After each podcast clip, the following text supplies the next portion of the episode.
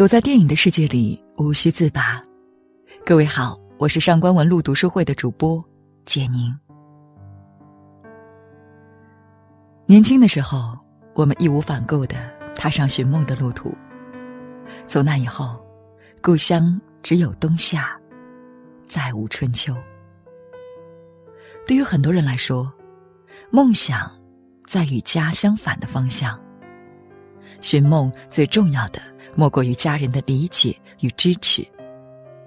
带着家人的祝福上路，便不算远行；但若是得不到家人的理解，甚至只能在梦想与家人之间做出选择，那么，离家再近，心也在漂泊。而电影《寻梦环游记》也是一段由寻梦引发的故事。小男孩米格从小便梦想成为一名音乐家，但他对音乐的热爱只能被深埋于心底，因为他出生在一个鞋匠世家，而且是全镇最讨厌音乐的家族。家人希望米格也能做一名出色的鞋匠，并告诉米格，音乐会给这个家族带来痛苦。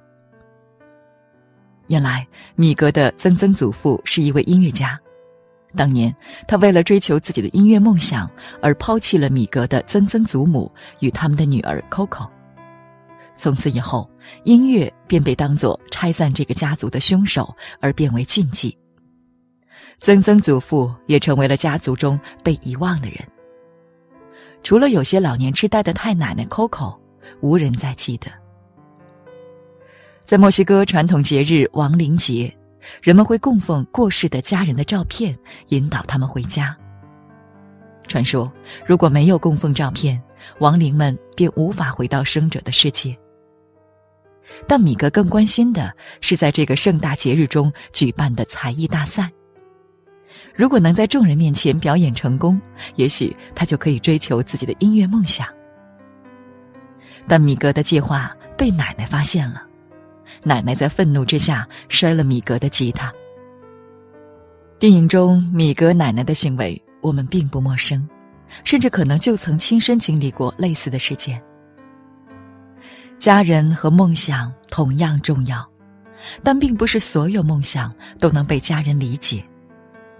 他们想要保护自己的孩子，而我们想要的是突破，是冒险。《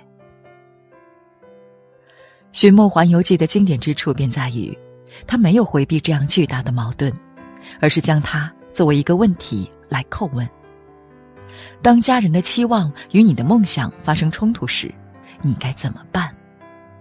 如果我们作为家人，又应该如何做呢？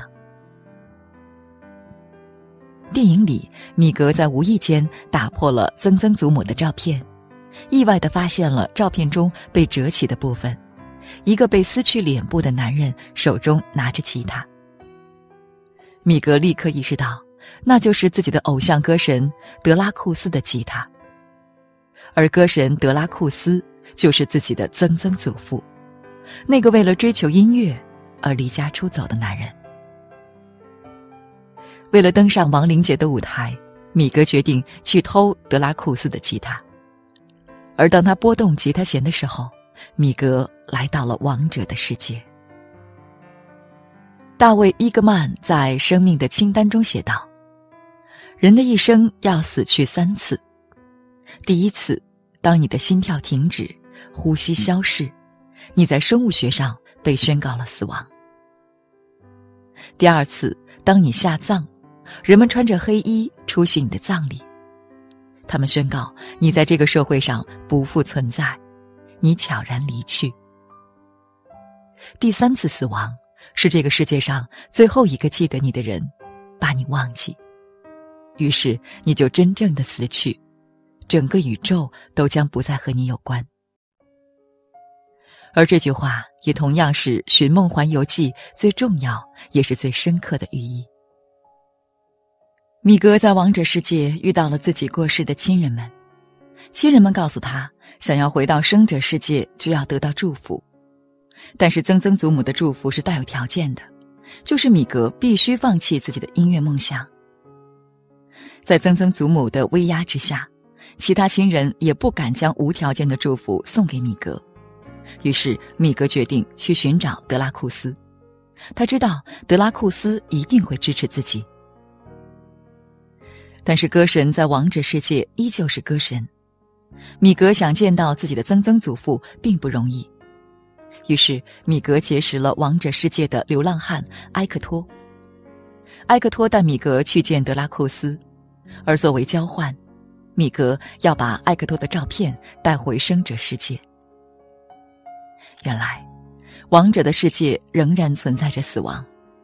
当这个世界上最后一个记得他的人把他忘记，他的灵魂就将真正消失。埃克托的女儿已经快要忘记他了。如果失去这次机会，埃克托将永远无法再见女儿。《寻梦环游记》对于生死的回答，无疑是温暖而动人的。只要我们不曾忘记，我们所爱之人就不会消失。我们终于不必再惧怕死亡的来临，我们不会消失，即使我们不再拥有肉体，甚至不会成为鬼魂，继续在世界上生活。但村上春树曾经说：“死，并非生的对立面，而作为生的一部分永存，而人类的记忆就是对灵魂的延续。”我们的灵魂将在生者的记忆中延续。中国人缺乏死亡教育，我们忌讳谈论去世的亲人，忌讳遗照和遗物，好像只要将这些通通抛开，我们就能免于死亡似的。这一点是非常恐怖的。越是忌讳死亡，越是恐惧死亡。试想一下。让人们在死亡的恐惧中等待生命终结，是多么残忍的事情！但作为一部动画电影，《寻梦环游记》却很好的为我们上了这一课。它将死亡这个主题表达的温暖而明快。死亡后的世界是满地的亮橙色花瓣，是灯光璀璨的狂欢城。但这个地方不是幻想中的乐土。如果有一天你被所有人遗忘，那么你将迎来最终的死亡。这样设定其实更像是给大人们看的。他们已经到了不断失去、不断告别的阶段，但在从前的人生课上，没有人明确的告诉过他们要如何处理与亲人永久的分别。那些粗暴的处理方式，只是堵住他们哭喊的嘴与眼中的泪。却无法真正抚平他们的伤痛。但《寻梦环游记》做到了，所以这也构成了一种奇特的观影体验。小孩子们都在笑，大人们都在哭。我在现实生活中听过有太多人被父母决定了人生走向，后来他们因此和家人疏远，甚至怨恨家人。可是《寻梦环游记》让每一个人从旁观角度看到，在家人和梦想如此激烈的矛盾中，没有任何人是错的，不过是每个人所站的角度不同。所以，我们又怎么忍心责怪呢？和父母的年龄差、时代的不同，也许让我们之间永远都存在着一道鸿沟。那么，如果不能赢得理解，我们要争得的就是一份信任。